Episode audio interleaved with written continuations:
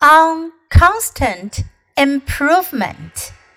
Knowledge has to be improved, challenged, and increased constantly, or it vanishes. Peter Drucker. Just like knowledge, you can't take self discipline for granted. Unfortunately, being a self disciplined person isn't a one and done kind of thing.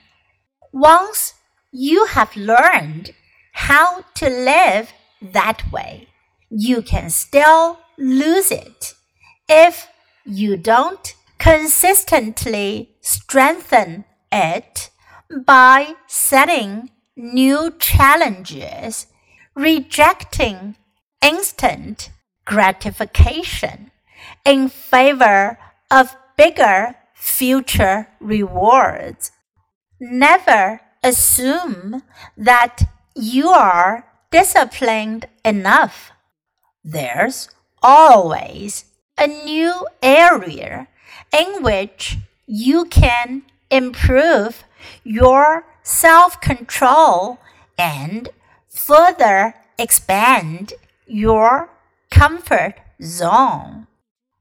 For example, regular exercise poses no challenge for my self discipline.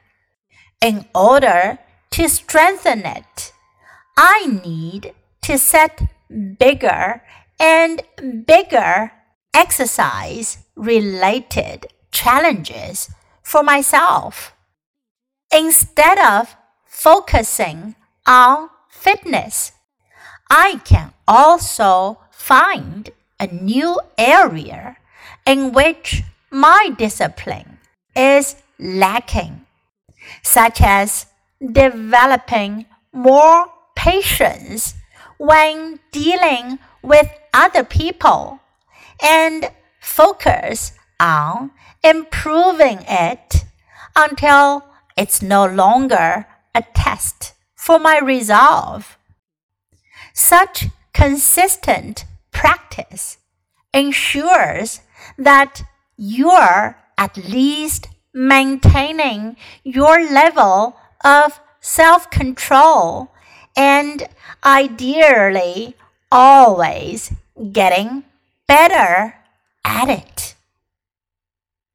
On constant improvement, knowledge has to be improved, challenged, and increased constantly, or it vanishes. Just like knowledge, you can take self discipline for granted. Unfortunately, being a self disciplined person isn't a one and done kind of thing.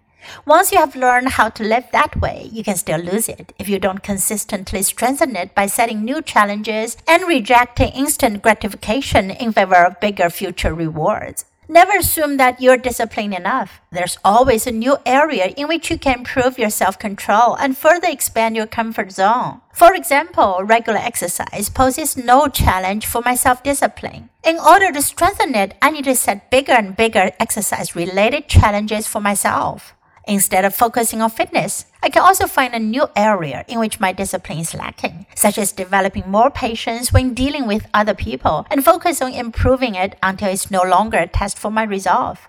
Such consistent practice ensures that you're at least maintaining your level of self control and ideally always getting better at it.